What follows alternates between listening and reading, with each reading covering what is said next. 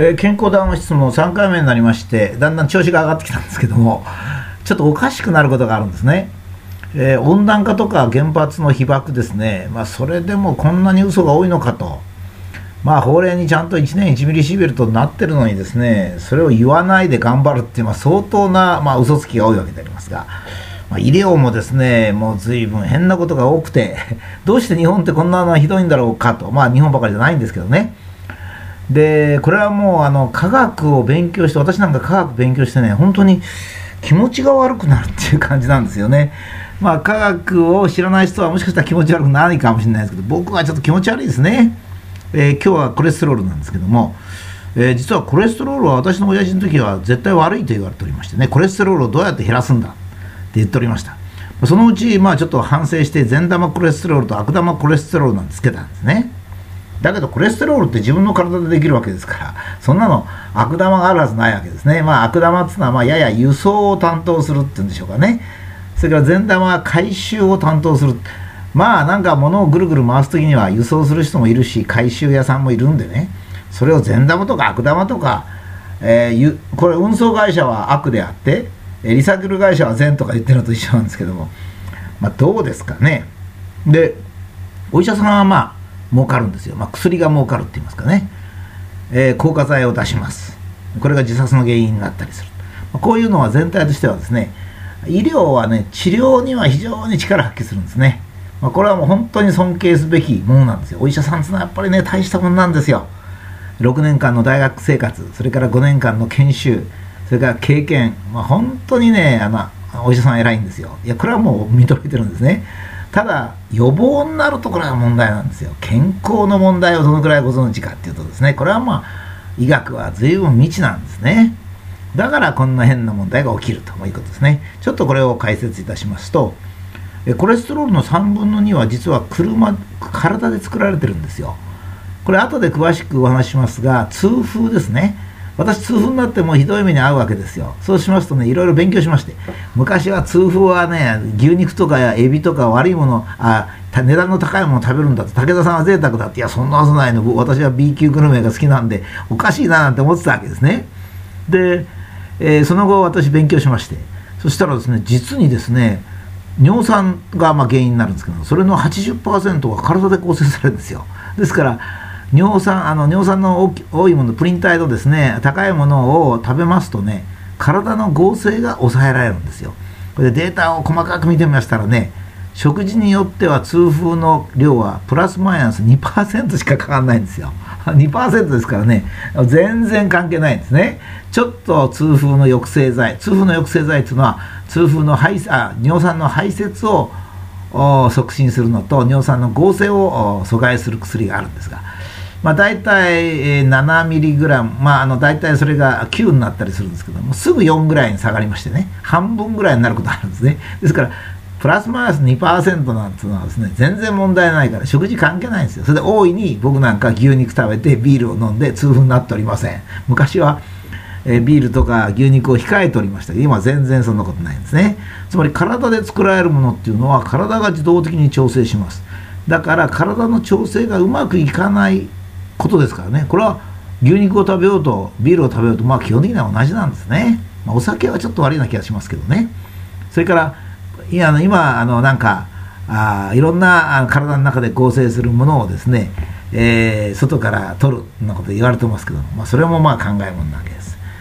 でコレステロールはもちろん必要だから体が合成するわけですからコレステロールが低い方がいいんじゃないんです決して。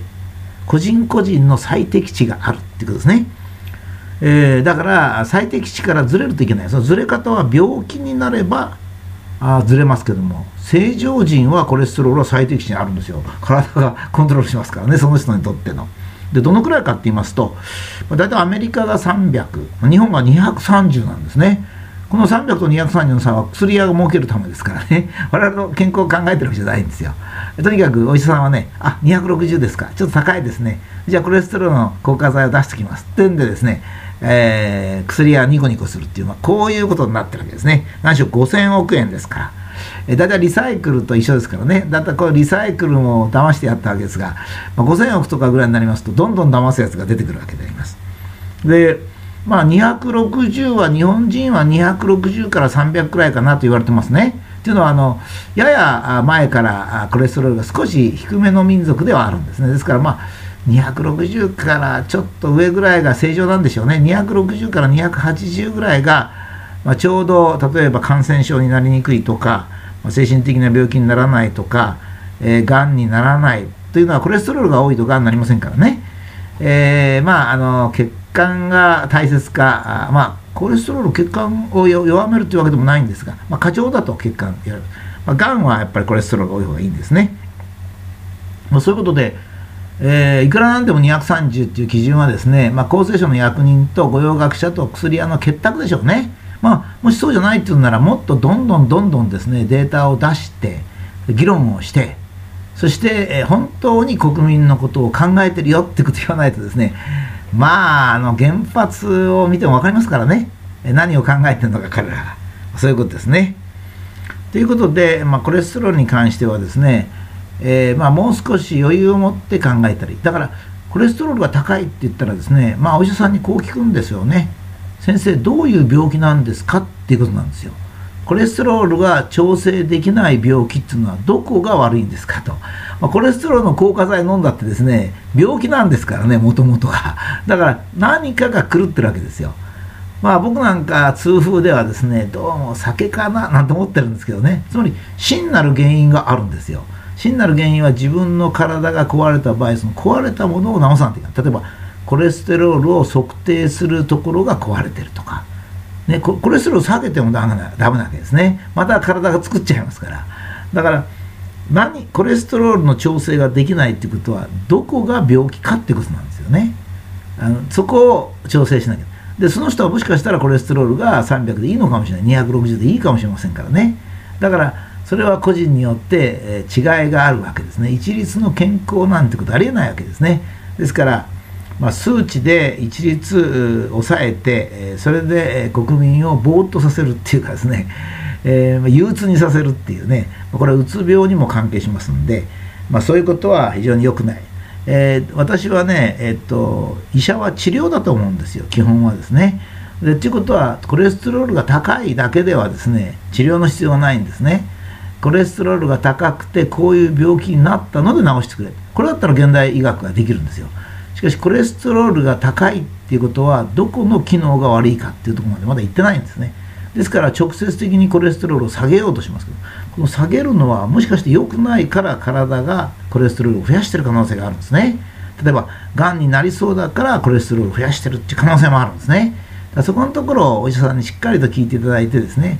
えー、コレステロールが多いっていうことだけでは病気ではないでしょうと。